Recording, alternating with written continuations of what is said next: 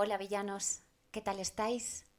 Hoy no hay introducción de... Mm, no está la canción con la que siempre empezamos y siempre terminamos el programa porque voy a tratar un tema que creo que es delicado, creo que es un tema que merece muchísimo respeto y creo que no toca empezar con, la canción de villanos como, como si nada voy, como habréis visto probablemente en el título, voy a hablar sobre lo que he visto en Auschwitz. Bueno, sobre lo que he visto no, miento, voy a hablar sobre lo que pasó en Auschwitz, pero no voy a dar una clase de historia, no voy a hablar sobre la Segunda Guerra Mundial, tendré que decir alguna cosa, eh, evidentemente, para poder contar lo de Auschwitz eh, no sé cuánto va a durar este episodio, estoy muy tocada. Ayer llegué de Polonia, como ya sabéis, estuve en Cracovia, luego vi Auschwitz y después volé a Varsovia, la capital de Polonia,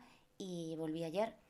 Y hoy además me he visto la película que tuvo siete, tiene siete Oscars, tuvo 12 nominaciones, si no recuerdo mal, es del 93, eh, que tiene ya, pues imaginaros, 30 años es de Steven Spielberg, se llama La lista de Schindler y es brutal. Es una película que dura tres horas y cuarto.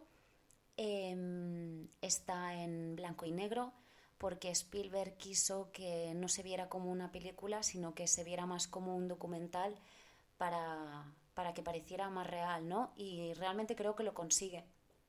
Lo consigue, creo que fue una gran decisión que la película estuviera en, en blanco y negro. Solo hay una bueno, hay dos mini escenas donde aparece alguien con algo en rojo, pero no voy a descifrar ni a destriparos la película, os la recomiendo. No penséis que hoy qué rollo, que son tres horas eh, y está en blanco y negro, porque, porque no. Hubo un superviviente del holocausto que dijo que bueno, que la película era como que estaba bien, pero que era muy light. Y se enfadó un poco con la película, porque no, la película, según el superviviente no llega a reflejar eh, todo lo que pasó. Y, yo lo entiendo, lo entiendo. ¿Cómo, ¿Cómo puedes reflejar lo que pasó? Es que es muy heavy lo que pasó.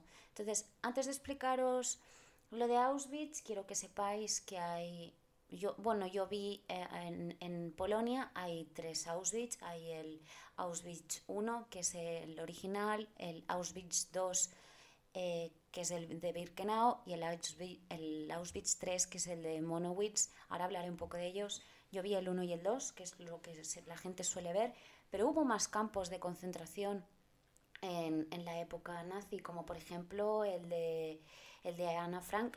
Ana Frank fue encarcelada en un campo de tránsito, que ahora os diré que también hay más tipos de campos, y, por ejemplo, Ana Frank murió, o sea, fue encarcelada en el campo de tránsito de Westerbork, después eh, estuvo en Auschwitz y después murió de tifus en Alemania, en Bergen-Bergen, eh, dos años, hay dos años, dos meses antes de que el campo fuese liberado. Bien, antes de entrar en Auschwitz, eh, que sepáis que habían varios tipos de, campos. Casi todos siempre decimos campos de concentración, pero es que no es verdad. O sea, habían campos de tránsito, que como bien indica era para pasar de un sitio a otro. Había campos de trabajo donde la gente únicamente trabajaba, como el de Auschwitz III, el de Auschwitz III, el de Monowitz. Eh, era un campo de trabajo, no era de exterminio, no era de concentración, era un campo de trabajo y la gente trabajaba para la IG Farben, que bueno, básicamente era un conglomerado de compañías químicas. Entonces, como decía, había mm, campo de tránsito, de trabajo, de prisión, de concentración y de exterminio. ¿vale? Auschwitz fue un campo de concentración y de exterminio, salvo el tercero, como he dicho, que el tercero era de, de trabajo. Bien, ¿dónde está Auschwitz? Auschwitz, que sepáis que se encuentra a unos 43 kilómetros al oeste de Cracovia. Por tanto, si queréis ir a Auschwitz, tenéis que ir a Polonia y tenéis que ir a Cracovia. Eh, como decía, este campo de, de, Auschwitz, que es el que yo voy a hablar, no voy a hablar de ningún otro campo, porque este es el que he visto y este es el cual hablaré, que es de los más conocidos. Yo diría que el que más me atrevería a decir, pero bueno. Y como decía, eh, este campo estuvo en la, en la Alemania nazi de la Segunda Guerra Mundial, que lo único que sí que voy a dar la fecha es que duró desde el 1939 hasta el 1945, ¿vale? Y los campos fueron liberados por el Ejército Rojo Soviético. Vale, ¿cuántas personas estuvieron en estos campos? ¿Qué pasaba en estos campos? ¿Cómo era el día a día? ¿Cómo entraban? ¿Cómo salían? ¿Si salían? ¿De qué manera? Bueno, vamos a ver. Para empezar, en el campo murió un millón de, o sea, de, miento. En el campo entraron un millón trescientas mil personas, un millón trescientas mil personas, y murieron un millón cien mil, ¿vale? De los cuales un 90% eran judíos.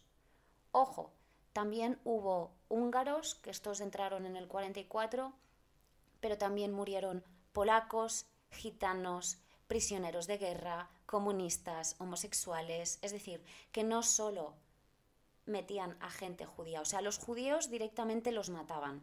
Y luego toda esta gente que entraba para trabajar, eh, pues, eh, pues, eso, no solo habían judíos en los campos, ¿vale? También había, pues eso, polacos, gitanos, al final, toda aquella persona que estaba en contra del régimen nazi entraban, ¿vale? El campo de Auschwitz lo que más famoso tiene, bueno, lo que famoso no, característico quizá, es eh, tú cuando entras al campo, te, entras como por un arco donde pone, em, perdonar como siempre mi alemán y mis idiomas porque mis pronunciaciones son terribles, pero hay un cartel impresionante que todos tendremos en mente que pone eh, Arbeit macht frei, que significa el trabajo os hará. ¿vale? Ellos creían que, que iban a entrar a trabajar. He de decir que antes de llevar a los judíos, eh, por ejemplo, de Polonia a, al campo, antes se los tenían en los guetos. Es decir, ¿qué hacían los alemanes? Los alemanes, por ejemplo, en Polonia, ¿no? Pues había, además de población polaca, habían judíos, ¿vale? Lo primero que hicieron los nazis fue habilitar una pequeña zona dentro de la ciudad y sacar a los judíos de sus barrios judíos y llevarlos al gueto y tenerlos encerrados y controlados en el gueto, ¿vale? Em, y entonces después de allí, del gueto, ya pasaban al campo Auschwitz. Tengo tanto que contar que no sé ni por dónde empezar y es muy probable que me ponga a llorar en algún momento, ¿vale? Que lo sepáis.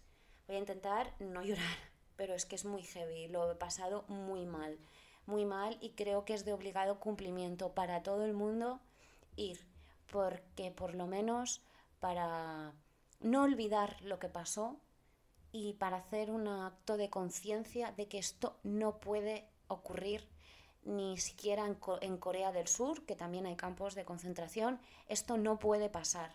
O sea, esto no puede pasar. Y aunque la gente diga, uy, yo es que, uff, es que me da mucha cosa ir. No, pues mira, pues te jodes y vas. Porque, porque hay que ir. Hay que ir porque fue un, uno de los actos más crueles e inhumanos, por no decir el que más, eh, se vivió. Ya os digo, murieron un millón cien mil personas. Y no de golpe, porque voy a, haré una reflexión final que es fuerte, pero yo creo que me daréis la razón. Bueno, como decía, tú imagínate que, que, eres judío y te llevan al campo, o vienes desde otro sitio, ¿qué te hacen? Para empezar, te cogen y te dicen que cojas una maleta y que en la maleta pongas tu nombre, bueno, que identifiques, ¿no? Nombre, calle, tal, te subes a un tren con tus familiares porque te echan de casa y estas casas pasan a ser eh, a manos de los, de, de los SS, de, de, los nazis, y, y, a ti te meten en el tren con tus familiares, con tus cuatro maletas, en un tren lleno de gente. Tren no, ¿qué coño? Barracas, o sea, como establos, o sea, tren donde simplemente había una pequeña ventanita con, con rejas para poder respirar. Y ahí habían muchísimas personas dentro, no podías respirar. Había veces que duraba eh, semanas el viaje, pocas veces. Generalmente duraban días. Eh, hasta que llegabas al campo, pero podías, según de qué parte, porque venían gente de todo el mundo, ¿eh? O sea, no solo venían de, de Polonia, venía de Polonia, de Hungría, de Checoslovaquia, de Francia, eh, incluso hubo un valenciano que lo pillaron en Francia. Em, y nada, y claro, tú imagínate con un montón de gente dentro de un tren, tren, evidentemente, eh, sin, sin asientos ni nada, o sea, una puta jaula. Imagínate cuando tienes que hacer pis o, imaginaros, empezar a imaginar qué haríais durante días ahí metido con gente, con sudor, bueno, terrible. Llegaban al campo de, por ejemplo, de Auschwitz y, y entonces les tiraban las, las maletas y todo, se los registraban y decía, venga, gente, fila, hombres por un lado, mujeres y niños por el otro. Y había una persona, en este caso en Auschwitz, eh, porque hay muchos nombres que, bueno, mm, no voy a empezar aquí a decir generales, porque ya os digo, no os voy a explicar la historia de la Segunda Guerra Mundial, pero voy a explicar un poco cómo era la vida en los campos y qué pasaba. Bien, había un hombre en el campo de Auschwitz que era un médico, que era Joseph Mengele, que por cierto me estoy leyendo un libro, bueno, esto luego lo explicaré, es igual. Em, este hombre, pequeño paréntesis, era quien seleccionaba quién vivía y quién no. Y que sepáis que este doctor hacía experimentos porque sobre todo lo que hacía era experimentos con enanos y con gemelos, con, con niños gemelos los mataba a la vez con una inyección mm, mm, letal de fenol, los mataba a la vez para después abrirnos en canal y ver eh, los órganos y todo el rollo, compararlo. ¿Por qué? Porque experimentaba con, gemelos.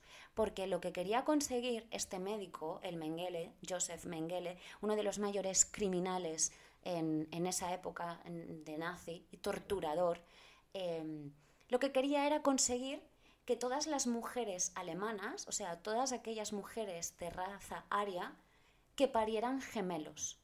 ¿Por qué? Pues para que la población eh, aria, que es la que ellos defendían, y que todos los demás estaban por debajo, eh, hubiera superpoblación, ¿no? Porque querían crear el gran imperio. Y, bueno, pues era este hombre cuando tú estabas en la fila, tú, tú, te bajaban del tren y te decían, pues eso, hombres por un lado, mujeres, niños por otro. El hombre seleccionaba tu izquierda, tu derecha. Los que iban a una fila eran las personas que estaban consideradas como aptas para trabajar. Ahora os explicaré qué trabajos hacían esas personas. Y las otras iban directamente al crematorio. En el crematorio, los que siempre iban directamente, sin ser seleccionados ni nada, directamente eran los judíos. Y luego todos aquellos que no eran judíos eran los que hacían las filas y este hombre seleccionaba con un dedo, tú te quedas, tú te mueres. ¿Quién moría? Pues como decía, toda aquella gente que no era apta. ¿Quiénes no eran aptos?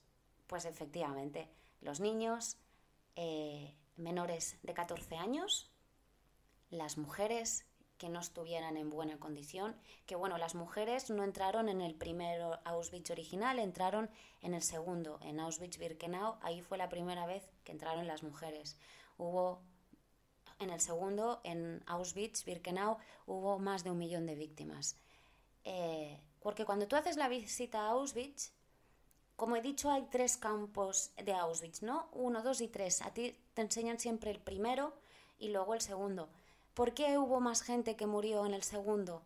Porque el primero, que es el original, que es el que tiene lo del cartelito de trabajo Sara Libres, ahí es donde em, Joseph Mengele, por ejemplo, eh, hacía experimentos. Este primer campo, el original, era el centro administrativo, donde había prisioneros y tal. Y lo que pasó es que se les quedó pequeño y entonces hicieron el, el segundo, que sepáis que en el primero, en el, original, solo había un crematorio, solo uno, y en el segundo, en Auschwitz II Birkenau, habían cuatro crematorios. Por tanto, en el primero había uno y en el segundo cuatro, que no paraban de funcionar. O sea, no daban abasto. Imaginaos la de gente que moría al día.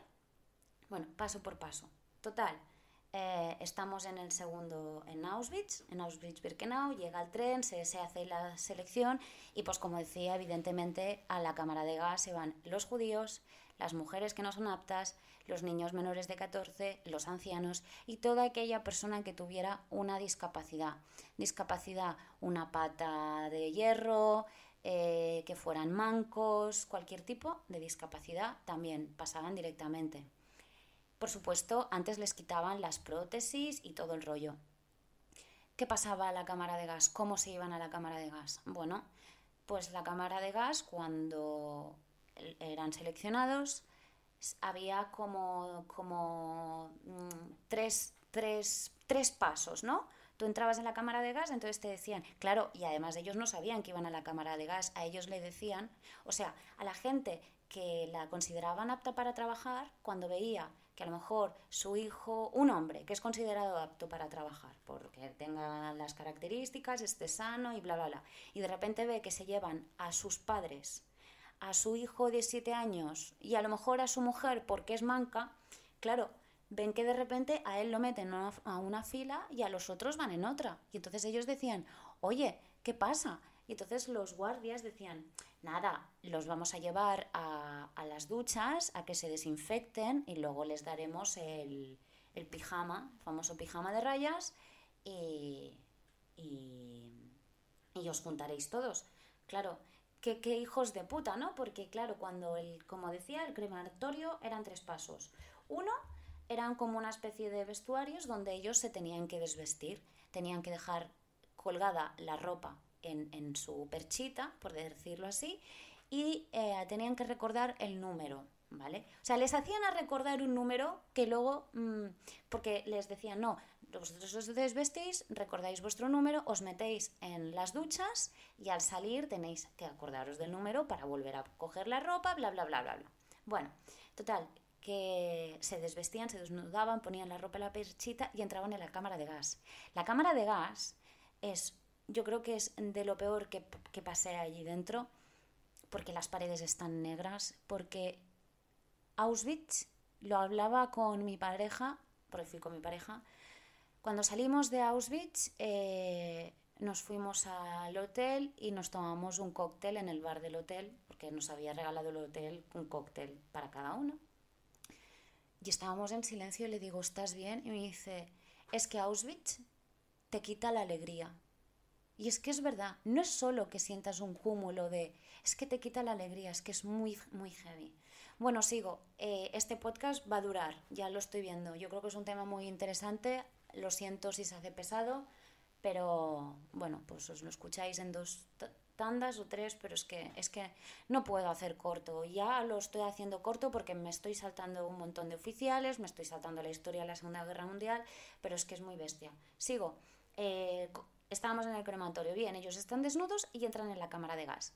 La cámara de gas, habían, pues a lo mejor entraban 700, 800, 1000 personas a la vez, ¿vale?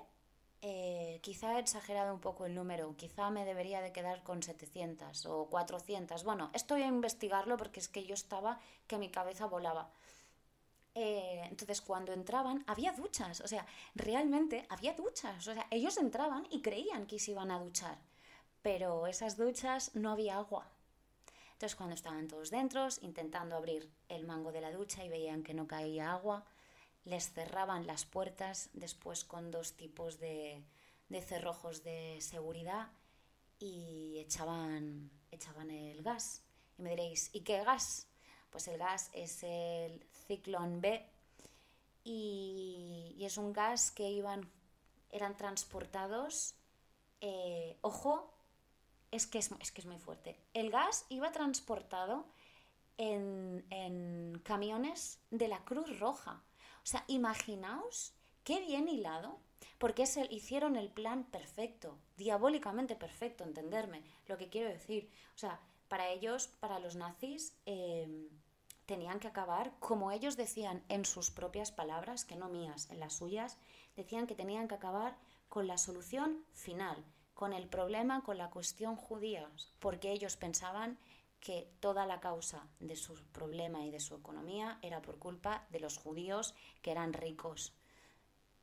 Eh, Total, vuelvo a entrar, esto era un dato. Entran en la cámara de gas y que sepáis que la gente muere entre 5 a 25 minutos. Las puertas no se abrían hasta los 20-25 minutos.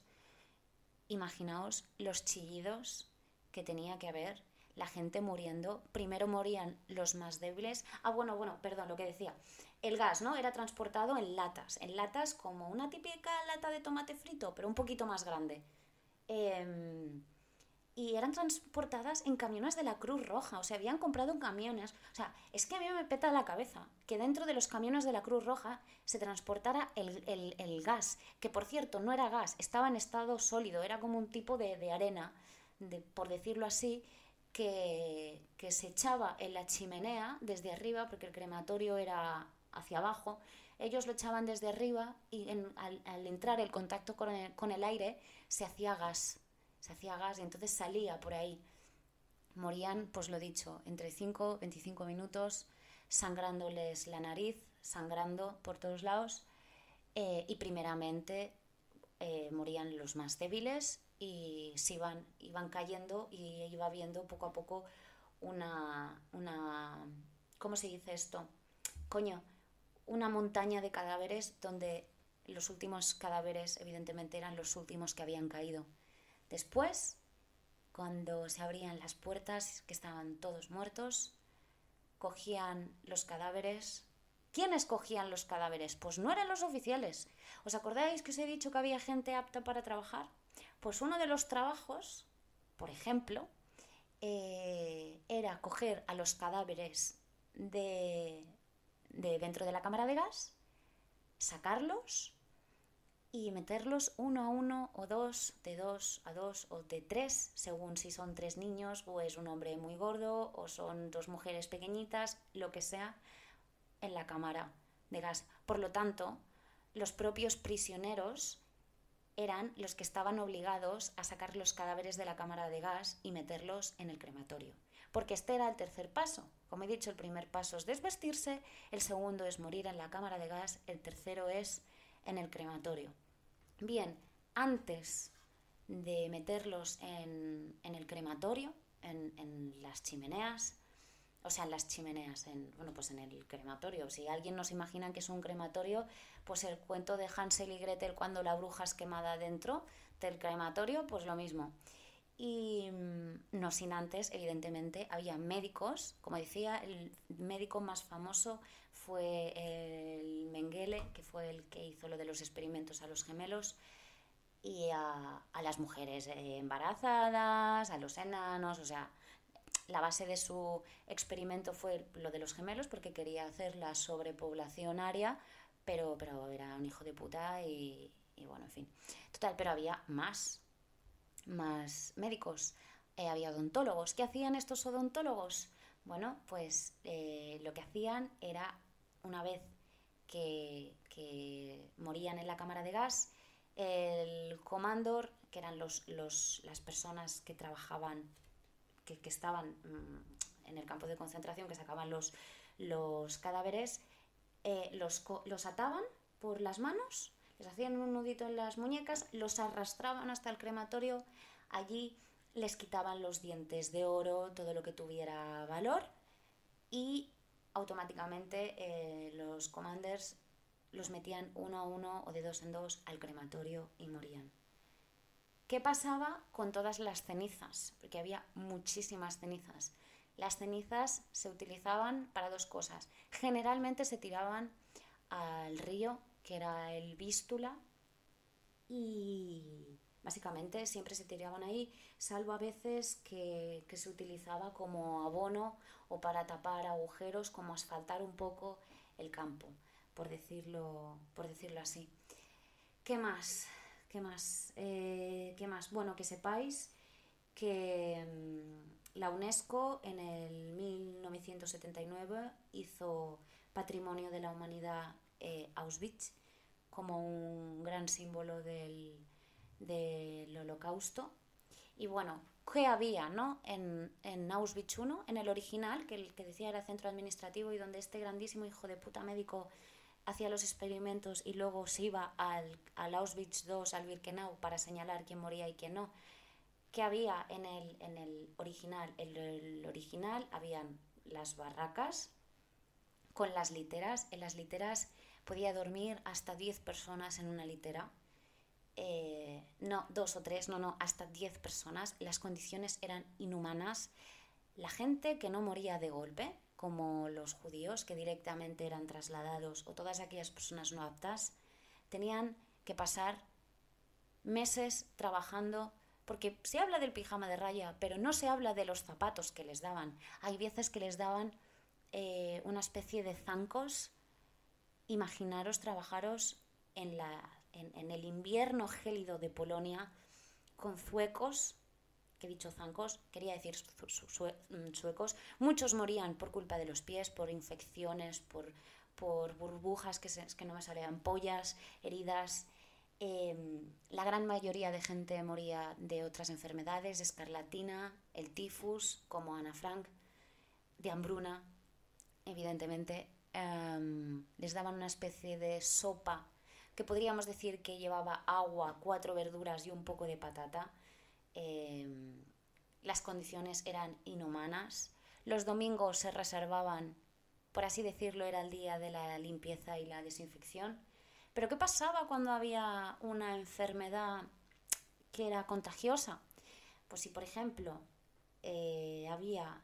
Mmm, me lo invento, es que no me acuerdo. En el primero creo que era... Esto con pinzas, cogérmelo, ¿vale? Si en el original, en Auschwitz 1, eran como 30 mm, barracas, en el segundo había 300. ¿Vale? ¿Qué pasaba? Cuando... Ahora estamos en el grande, donde murió la gente, en el que llegaban en tren. Eh, ¿Qué pasaba cuando había una barraca donde había alguien o, más de una persona con una enfermedad contagiosa? Bueno, evidentemente eh, morían todos los de la enfermedad de esa barraca y después morían los de la izquierda y los de la derecha. O sea, morían por si acaso para erradicar la, enfermedad. Em, ¿Qué más? ¿Qué más quería contaros de esto? de... Ah, sí. Estaba muy bien pensado, muy bien pensado entenderme lo que quiero decir, porque los hijos de puta de los nazis lo que hacían era, si te quieres escapar, que sepas que como te pillemos, eh, matamos a ti, a unos cuantos a elección aleatoria del barracón, y si no está aquí tu familia, te traemos a tu familia y también la matamos. Y a ti te dejamos vivo. Entonces había muchos que ni siquiera querían escapar por el miedo a lo que le hicieran a la gente de su barracón o a su propia familia. Que sepáis que esto es un dato, 700 personas intentaron escapar, 700, y solo 300 lo consiguieron. Bien, de las personas que no eran llevadas al crematorio y las que eran aptas de trabajar, se les rapaba el cabello, pasaban una cuarentena y entonces ya pasaban a disposición de la barraca. Cada barraca que tenía más de un piso de altura, eh, había, por decirlo así, alguien que la lideraba. Estos líderes de las barracas eran prisioneros también de Auschwitz, pero eran auténticos criminales. Por tanto, los nazis cogían a gente criminal para que fuera el, jefe de la barraca y para que les informara constantemente de qué es lo que pasaba en aquellas barracas. En Auschwitz eh, el original, no solo la gente moría por enfermedades, morían por disparos. Hubo, hay una pared, de hecho, que es la pared de los disparos, que tiene flores y tal muy heavy esa pared, te hacen estar... No, te hacen estar un minuto de silencio, no. Es que tú vas y tú no te puedes, o sea, no puedes no estar delante de esa pared y no mantener silencio. Eh, evidentemente en Auschwitz está prohibido hacer selfies y se puede hacer fotos en todos lados, salvo en dos sitios, estas fotos sin flash. Se pide silencio, respeto, pero es que es algo que te recuerdan, pero es que es, es que es muy heavy.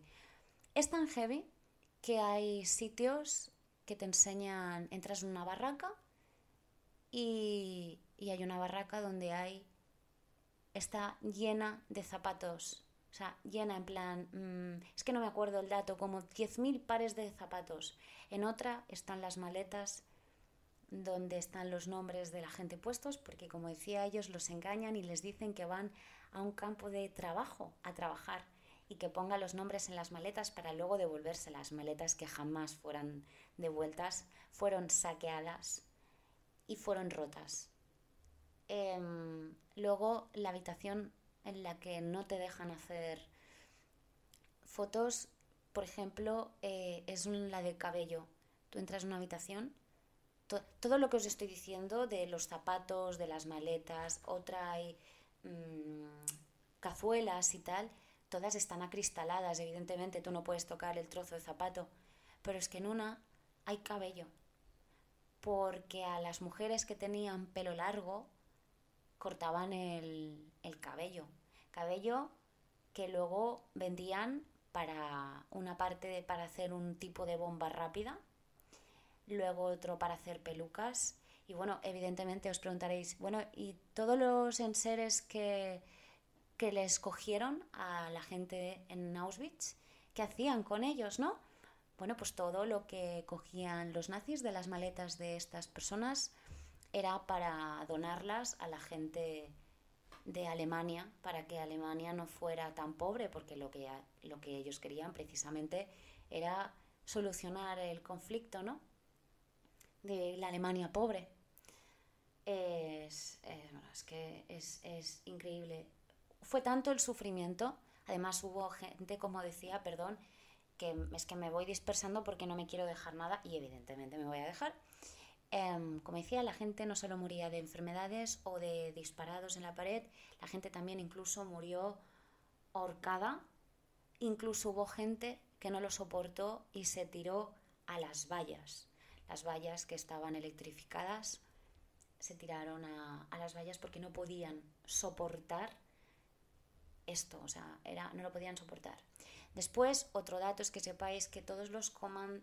O sea, hubo gente que directamente trabajaba, ¿vale? Pero luego estaba aquel pequeño eh, commander, que es lo que digo, que es este grupo de prisioneros, que les dicen que cojan los cadáveres de la cámara de gas, y luego son eh, quitados los dientes de oro y tal y cual, y luego estos, los, los, estos comanderes de prisioneros son los que los meten en los, en los hornos, en los crematorios. Claro, esto, esta gente sabía lo que realmente estaba pasando, porque había gente al principio que no lo sabía.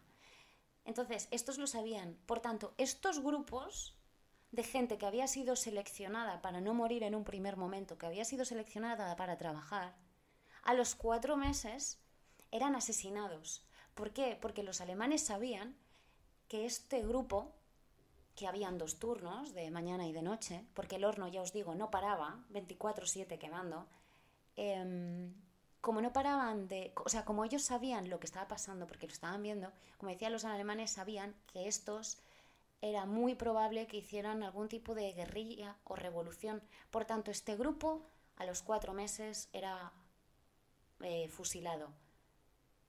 Em, se los llevaban al bosque y los mataban. Hubo un hecho muy conocido que se escaparon no sé cuántas personas. También mentirían el número, yo diría que eran unos 200 o 300 y bueno, las mataron, las mataron a todas en, en un bosque. Fue el mayor, eh, fue los mayores guerrilleros este último grupo. Em, creo que no os quiero contar mucho más porque quiero que lo veáis, pero, pero bueno, em, que sepáis que, como decía, la guerra mundial era del 39 al 45. Los... ¿Cuándo se abrió el campo? Esto no os lo he dicho. Se abrió el 20 de mayo del 40 y como fecha oficial el 27 de enero de 1945 eh, Auschwitz, campo Auschwitz fue liberado por el ejército rojo soviético. Hubo un testimonio, porque he estado escuchando testimonios supervivientes, hubo uno de ellos me llamó muchísimo la atención, que es de un podcast. Mira, hay un podcast que se llama Historia de la Historia, tiene 400 y pico capítulos, los capítulos duran unos 17, 25 minutos generalmente. Hay uno que está dedicado a Auschwitz y son dos partes. Eh, parte 1, parte 2. Son el capítulo 129 y 130. Vale, en el primero te explica la historia de Auschwitz. Y en el segundo te explica un poquito más y a mitad ponen a un testimonio. El testimonio habla en alemán, pero está sobredoblado en español. Y lo que cuenta el hombre es que hay un momento que ellos ya les da igual el conflicto, porque al final es una guerra, ¿no? Les da igual al final qué bando esté ganando, qué está pasando. Al final lo único que ellos es intentan luchar día a día, intentan trabajar sin hacer silencio, o sea, eh, con el mentira, en silencio para que no sean los siguientes en morir. Em, el oficial de Auschwitz fue el oficial Rudolf eh, Hoss, o Hess, no me acuerdo cómo era, fue el más conocido de todos. Eh, declaró en los juicios de Nuremberg, que también hay una película de los juicios de Nuremberg, perdonar. Es que, es que, perdón, ¿eh? es que es un tema que me, da por llorar o cabrearme. Bueno, pues declaró en los juicios de Nuremberg y después de declarar fue condenado a muerte y fue ahorcado, dato curioso, en el 47 delante del crematorio 1 de Auschwitz, es decir, delante del crematorio original.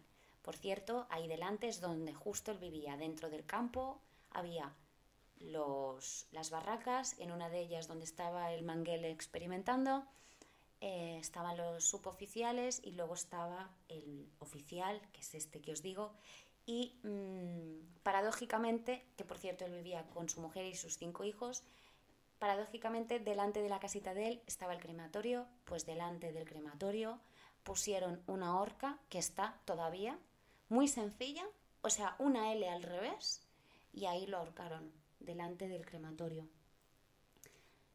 Esto es Auschwitz, esto es cómo funcionaba.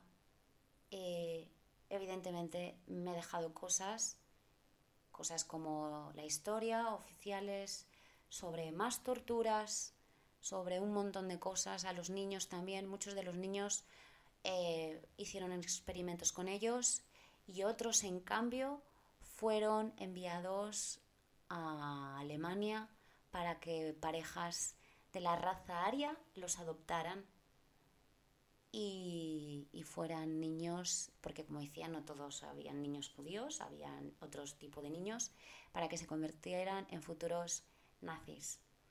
Para mí, Auschwitz, no he visto otros campos, es... Bueno, estuve a punto de desmayarme. De hecho, eh, mi pareja al final, yo no podía subir escaleras, no podía bajar escaleras. Hubo un momento que me quedé la última dentro del crematorio.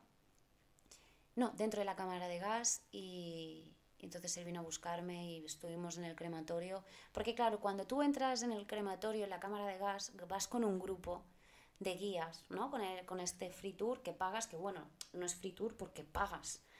Em, pero, pero claro, no es lo mismo entrar en una cámara de gas con un montón de gente que por un lado te lo puedes... Mm, esto, que estar solo. Entonces nos quedamos los últimos y fue una de las peores experiencias de mi vida. El cuerpo me falló, ya os digo, no podía... Hubo un momento que estábamos fuera que me dijo que el grupo se iba, entonces me dijo, ven, y yo le dije, ya, ya, es que mi, cerebro quiere ir, pero es que estaba como si me hubiesen atado, como si perdiera fuerza en las piernas. Fue, bueno, terrible. Mm, quiero hacerme pruebas de si soy una persona paz, que yo creo que sí. Pero, pero bueno, eh, sin duda mi pareja que no es sensible. Quiero decir, cuando me oigas, amore, no me refiero a que no sea sensible, sino que, bueno, digamos que él es más racional, él, él es la cabeza, yo soy el corazón él le destrozó ver Auschwitz. Es una cosa muy heavy, pero yo creo que es una cosa que todo el mundo tiene que, ir, ya solo para, en memoria de todos aquellos los que murieron, que es muy heavy que por ser judío o por ser católico o por ser X o, tener mm, ser gitano, ser, o sea, es que somos todos personas y no puede ser o sea, no puede volver a pasar que por culpa de tu procedencia, de tu color de piel, de, de tus creencias, te metan en un puto campo no solo de concentración, dejemos de decir campo de concentración, porque también, como decía, no solo había campos de tránsito, de trabajo, de prisión, todos decimos concentración, pero es que también había de exterminio. Son campos de exterminio donde murió un millón cien mil personas. Esto no puede volver a ocurrir. No puede volver a ocurrir. Es una salvajada, es una animalada, es algo atroz. No tengo palabras. Eh, hasta aquí el podcast de hoy. Espero que este podcast haya servido solo para que una personita, aunque sea una, después de escuchar este podcast, mantenga un minuto de silencio en memoria a todas aquellas personas que no sobrevivieron al campo, al campo de Auschwitz, al campo de Bergen-Bergen y a cualquier tipo de campo, no solo de la nazi, de la alemana nazi o nazi alemana, de cualquier parte del mundo, campos de exterminio de, de Corea del Sur, campos de exterminio de donde sea, un minuto de silencio para todas aquellas víctimas. Hasta pronto, queridos villanos, hasta la semana que viene. Un beso, chao.